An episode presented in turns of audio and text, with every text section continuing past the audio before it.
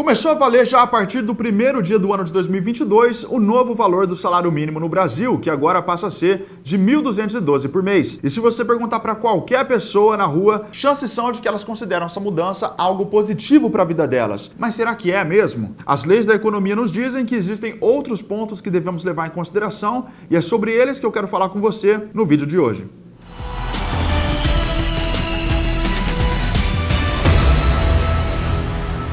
O novo valor estabelecido para o salário mínimo, portanto, observou aí um aumento de mais de 10% em relação ao valor anterior, que era 1.100, indo agora para 1.212. Mas, como já dizia o economista francês Frédéric Bastiat, na esfera econômica uma ação não gera somente um efeito que pode ser imediato e previsível, mas também uma série de outros efeitos que não são visíveis e podem se apresentar somente no futuro. Mas antes de entender quais são esses efeitos no caso do salário mínimo, a gente precisa voltar um pouco a fita e entender como e quando o salário mínimo foi instituído no Brasil. Até o fim da década de 30 não existia salário mínimo no Brasil. Quem instituiu o salário mínimo por aqui foi o então presidente Getúlio Vargas por meio de uma lei que passou a vigorar no dia 1 de maio de 1940, não por acaso no Dia do Trabalhador, e a premissa por trás da medida era que o trabalhador tivesse idealmente recursos suficientes para moradia, alimentação, saúde, transporte, educação, vestuário, higiene, ou seja, o básico para garantir a qualidade de vida do cidadão.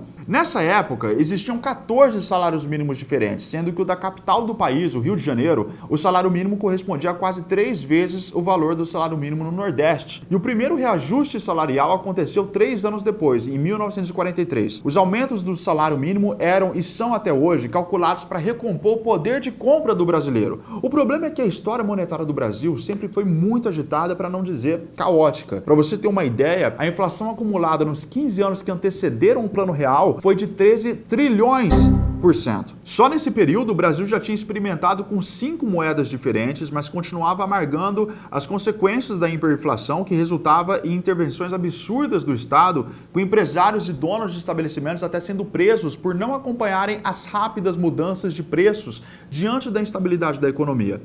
Os policiais circularam pelos supermercados como se fossem fregueses para pegar os remarcadores em flagrante. Foi o que aconteceu no supermercado Musamar. O gerente e dois funcionários receberam ordem de prisão. Os senhores estão presos em flagrante delito, certo? Serão conduzidos à Polícia Federal certo? e responderão inquérito policial certo? por desobediência ao decreto presidencial. Basicamente, era a mesma coisa que você comprar um saco de arroz hoje por 20 reais e amanhã ele está custando 100 reais. O problema era tamanho que o então ministro da Fazenda, Fernando Henrique Cardoso, chegou a chamar o aumento de salário mínimo de uma enganação já que a inflação fazia os preços aumentarem muito além da proporção de reajuste do salário mínimo, não se traduzindo, portanto, em nenhum avanço real ou significativo no poder de compra da população brasileira. Aumento real só existe quando efetivamente os preços, outros preços não sobem.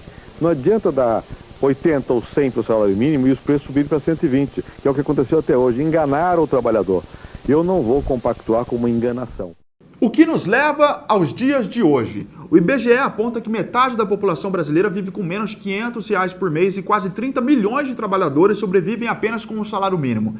Isso dá uma dimensão do quão grande é o abismo social no nosso país e que contribui para que o Brasil seja um território de gritantes desigualdades. Existem diversos territórios do país onde não chega policiamento, onde não existe acesso mínimo das instituições garantidoras da ordem, uma imensa parcela da população não tem acesso ao judiciário, sem falar das questões de educação educação e alfabetização digital. Se a gente for além e olhar para o PIB per capita do Brasil, a gente nota um evidente problema de produtividade resultante dessas outras mazelas que o nosso povo enfrenta. Mas aí fica a pergunta: o aumento do salário mínimo, então, não resolve esse problema? Não ajudaria essa parcela da população a sair da miséria? A primeira coisa que temos que levar em consideração para responder essa pergunta é a inflação. Lembra da fala do Fernando Henrique Cardoso? Pois é, Geralmente, quem fica muito feliz com o aumento do salário mínimo tem o foco apenas naquilo que se vê, que é o aumento de salários. Mas a inflação, apesar de mais branda comparado aos tempos pré-real, continua alta no país, deteriorando o poder de compra do nosso dinheiro. O índice oficial, o IPCA, que é o índice de preços ao consumidor amplo, considerado o principal termômetro da inflação no Brasil, chegou a 10,6% até outubro de 2021 solution. Mas a sensação que você deve ter sentido no bolso pode ter sido até maior, porque o IPCA é composto por 377 subitens, alguns dos quais fazem parte do seu consumo diário. E o impacto real na vida do brasileiro acaba sendo superior do que aquele que é registrado oficialmente pelo IPCA. O pimentão, por exemplo, registrou uma alta de 85%. Aí você coloca na lista o combustível, a carne e outras coisas mais do seu consumo cotidiano e você já entende o que eu quero dizer. E o que ocorre é que já por dois anos consecutivos, os reajustes no salário mínimo ficaram abaixo da taxa de inflação. Ou seja, os preços tiveram um aumento percentual superior ao reajuste do salário mínimo. A discrepância é tanta que uma pesquisa recente do DIESE, o Departamento Intersindical de Estatística e Estudos Socioeconômicos, apontou que, considerando os preços atuais no Brasil, o salário mínimo deveria ser de 6 mil reais, já que o atual salário mínimo não compra sequer duas cestas básicas. Mas esses efeitos a gente pode considerar como uma parte visível da equação. O lado que quase ninguém vê é o lado das empresas que empregam as pessoas. Mas antes de falar sobre isso, eu vou pedir para você curtir esse vídeo, se inscrever no canal e compartilhar com seus amigos. O custo vai ser zero para você, mas o valor pode ser gigante para outra pessoa. Bom, para entender o que eu vou te explicar agora, eu quero que você lembre a última vez que você foi em um restaurante por quilo. Se você estava com muita, muita fome, você provavelmente se sentiu mais disposto a pagar mais pela comida. Mas à medida que você foi comendo e a fome foi sendo saciada, a disposição de gastar foi sendo reduzida, naturalmente. Chega um ponto que você não aceitaria mais a comida nem de graça. Esse fenômeno é conhecido como demanda negativamente inclinada, ou seja, quanto mais uma pessoa consome de um bem, menos ela está disposta a pagar por uma unidade adicional daquele bem no futuro. E eu usei essa comparação aí para você entender um pouquinho melhor como que funciona isso dentro do mecanismo da economia. Porque partindo desse exemplo e trazendo ele para o nosso contexto acerca do salário mínimo, a gente pode afirmar que a demanda por trabalhadores é negativamente inclinada, uma vez que o benefício marginal também é decrescente. Isso significa que à medida que o trabalhador vai ficando menos produtivo, menos disposição o empregador tem em pagar mais. Então imagine que eu tenho cinco pessoas trabalhando num departamento e contrato a sexta. Talvez a sexta seja menos produtiva porque lá tem cinco pessoas naquele mesmo departamento desenvolvendo a mesma função. Então, se eu for contratar essa pessoa, o salário tende a ser menor. No linguajar mais técnico, à medida que o produto marginal do trabalhador cai, o salário também cai em um mercado competitivo como o nosso. Vamos pensar agora numa dimensão de produtividade. Imagine que temos um trabalhador com mais experiência, mais escolaridade, mais competências que a empresa procura e outros que são piores em todos esses quesitos. As chances de que esse trabalhador, que teve mais acesso à educação de qualidade, que foi melhor instruído, com essas competências que a empresa procura, tenha uma produtividade maior, ou seja, traga mais resultado para a empresa, são, em teoria, maiores do que a de seus pares nessa comparação. Quando isso acontece, a empresa se torna disposta a contratar pessoas de qualificação mais modesta por um valor igualmente modesto, abrindo mais o leque de possibilidades de mercado.